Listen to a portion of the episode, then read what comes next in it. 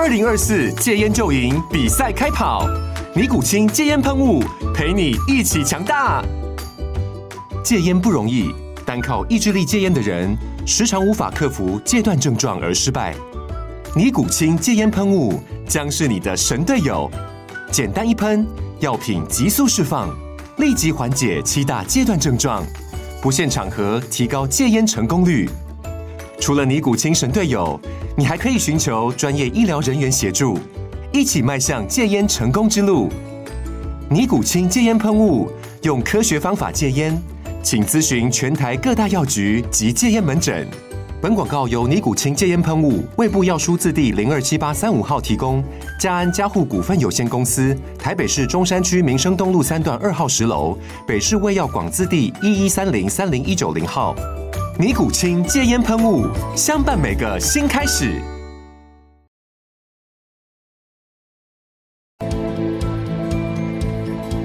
你也和我一样关心青年返乡创业的议题吗？或者青年回到部落都在做什么呢？我是马耀，每个礼拜天晚上十二点，我在阿利安九六点三原住民族广播电台以及各大 Podcast 频道。我用三十分钟的时间与你分享原乡青年创业的心路历程，让你看见原乡逐梦的精彩故事。欢迎来到青年返乡，Are you ready？大家好，我是马耀及马耀嘎姑。上一集主题返乡青农土地友善耕作，在北部出生的阿美族女儿若琳，她从一个完全不懂的农务，到能够自己独立作业。只凭着一股傻劲，就踏上了他的返乡创业路。今天这一集呢，我们同样邀请到以土地友善耕作的金川，要来跟我们分享他的创业路。金川他在返乡创业之前，他的家乡土地原本就种植了一片高经济价值的槟榔树。是什么原因让他转念只为那环保咖啡豆呢？在一窍不通的专业领域，他又面临了哪些挫折以及努力？可以提供给我们返乡青年宝贵的建议呢？现在我们就来欢迎古林咖啡创办人金川。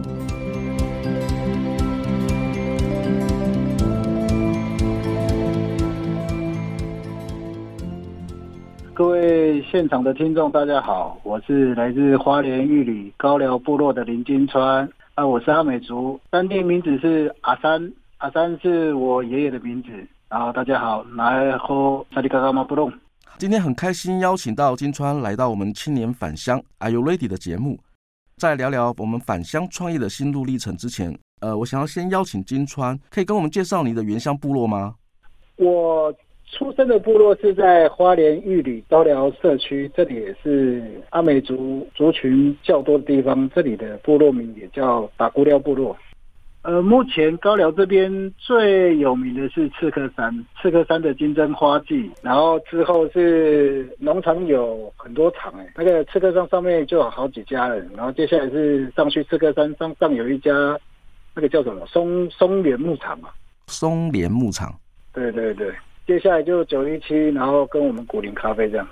OK，跟我们听众也稍微呃介绍一下，就是您在创业之前，过去有从事哪方面的工作？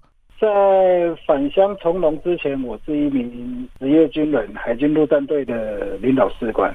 当职业军人大概当多久啊？呃，从军时间是八年。哦，那也是蛮长的一段时间呢。当初是什么原因返乡啊？哦，那个时候是在九十八年的莫拉克风灾，那时候我是职业士官带队去林边乡救灾任务。林边？那时候哎，林边那时候小林村灭村嘛。嗯哼。啊，我们是就地去小林边做灾后复原。那时候下去的时候就感觉，这个风灾怎么会这么严重？因为全球暖化气候的关系嘛，就让我一直思考，我要继续从军到终身，还是要转换跑道？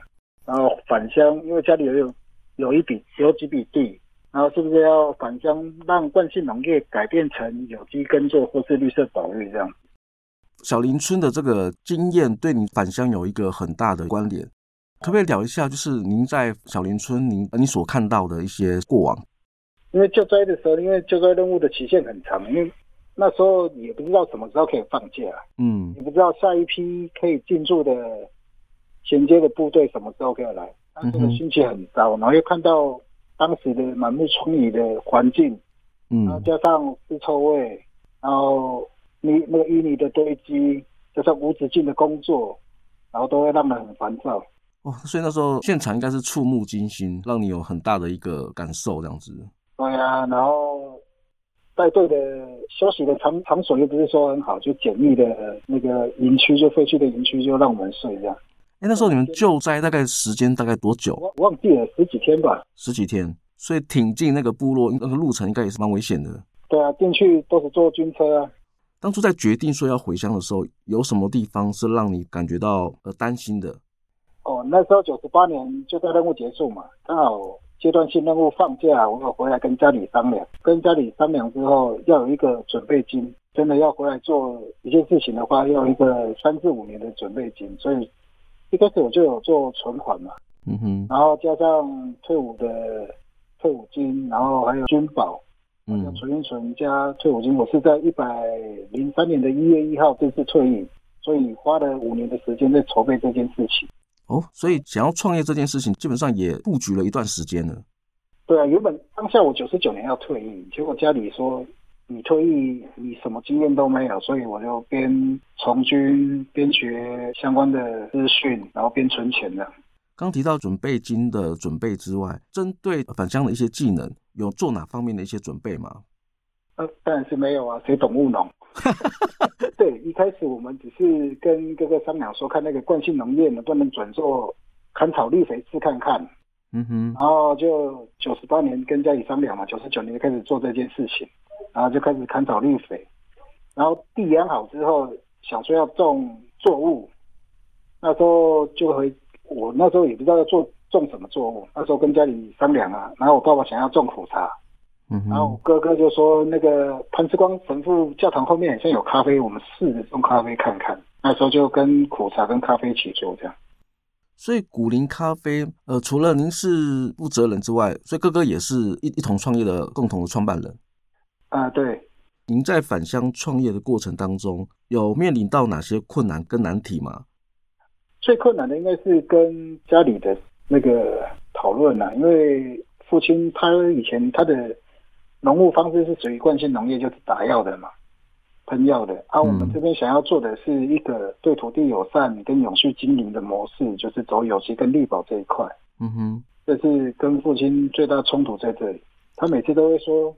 我一个人以前管五甲地，轻轻松松啊！你们两兄弟管五甲地啊，茶海这么高，然后就会有一些冲突，理念上的不同啊。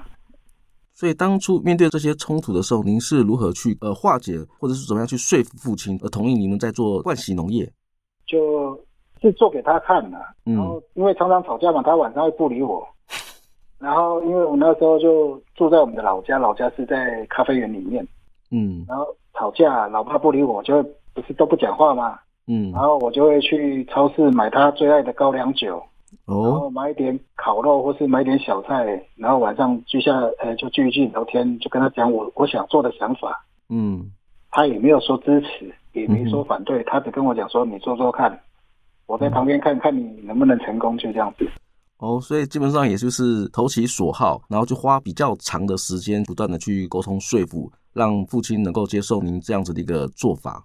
对对对，我知道创业过程一定会遇到很多的困难，那尤其是这些压力跟挫折，您是不是也有曾经有动过一些想要放弃的这样的一个念头？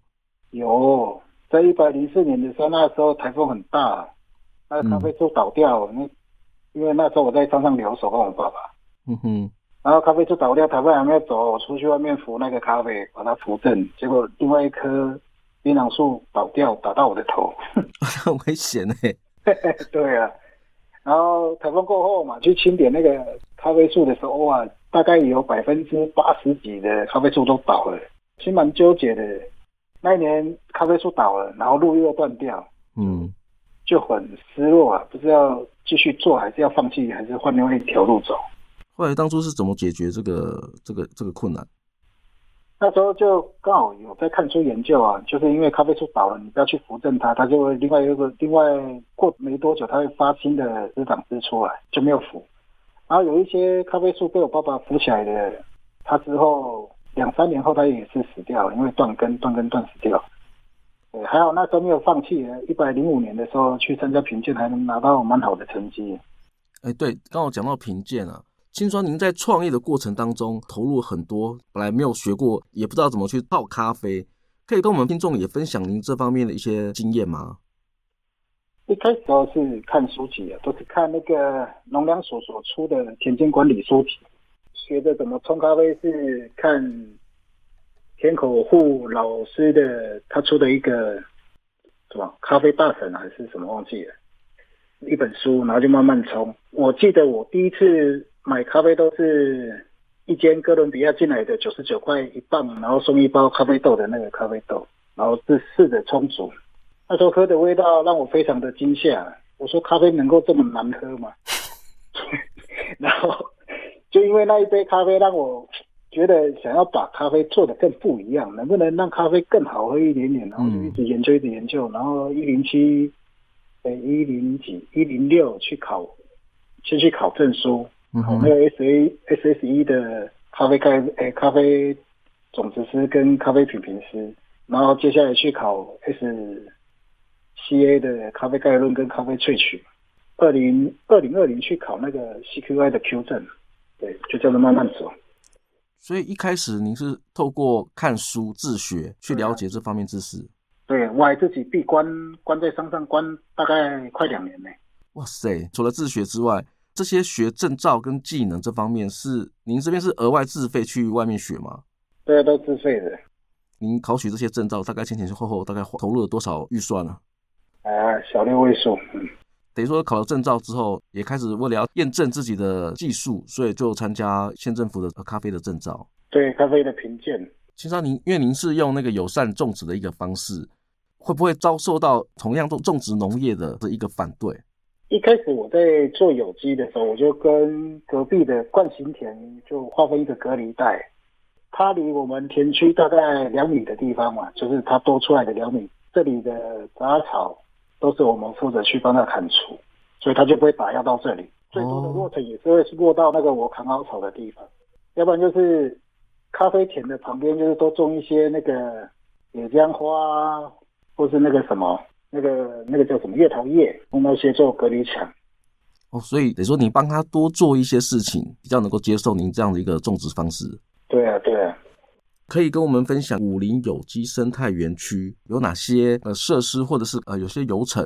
呃，目前我有机验证加工的部分分两个场地，一个是咖啡园，咖啡园那里就是做到带壳豆的库储，嗯哼，就是你生豆采收，然后后置到干燥，就是还有干燥脱壳，嗯哼，那里是做到这里，那里有食品加工用的烘豆机，然后脱壳机。跟一间储藏室，其他的农事设备就大部分就就像碎木机啊、砍草机、链锯那些等等。古林咖啡艺术工坊这里是工作室，就是做烘豆、挑豆跟包装的验证。目前我们所开发的 DIY 流程有石头贴画，然后咖啡品评、咖啡烘豆跟雷雕的商品这样。目前有这四大类。OK，那有关油程的部分呢，可以跟我们分享一下吗？呃，游程目前我们是东风休区的一员，嗯，然后油程可以结合到乐和一直到高寮这边，高寮目前这边有三家，乐最南端那边乐和有一间，嗯哼，然后其他像铁分部落的幸福包子、幸福馒头跟那个陈彩凤他们的天沙局。都有在配合，跟地方相关的一些业者，你们这边有一些异业合作这样子。对对对对，请金川这边也可以跟我们分享一下，就是我们古林有机生态园区古林咖啡想要跟消费者传达的理念是什么？我的耕作理念是生态保育、生态共存跟生态平衡这三大理念去照顾我的田区，不使用任何的含化学药剂的除草剂啊，然后跟化学肥料。古林咖啡，它是一支全天然所，呃，大地所孕养出来的咖啡，它的别名也叫做大地的拥抱。希望传递的是一杯具自然风味的一杯最优质的有机咖啡，然后可以带给你的是一种纯天然，然后身体不会有负担，而且你是可以感受到所有大地回馈给你的那种味道。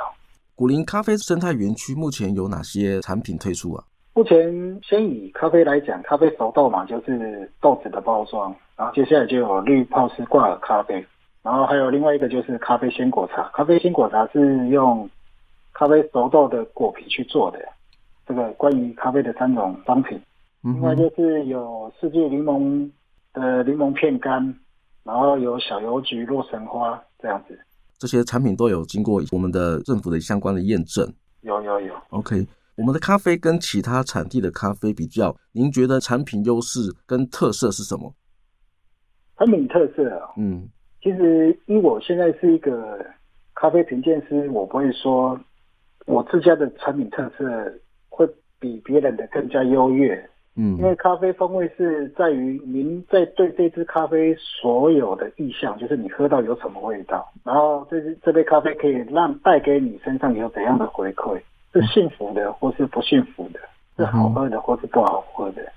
但是我能够分享的是，从采收到后制到烘焙，这个一连串到包装都是我在监督跟制作，所以它的。咖啡香气比较接近于花香跟果香的酵素型风味，然后喝下去的甜感、酸值跟余韵，它比较绵长浑厚，嗯，大概是这样子。如果你是想要了解它有怎样的香气风味，那个要看个人的嗅觉记忆。你如果我这边说它有水蜜桃的风味，但是你喝没有水蜜桃的温度风味，但是你喝得到是例如苹果花的味道，那也不一定。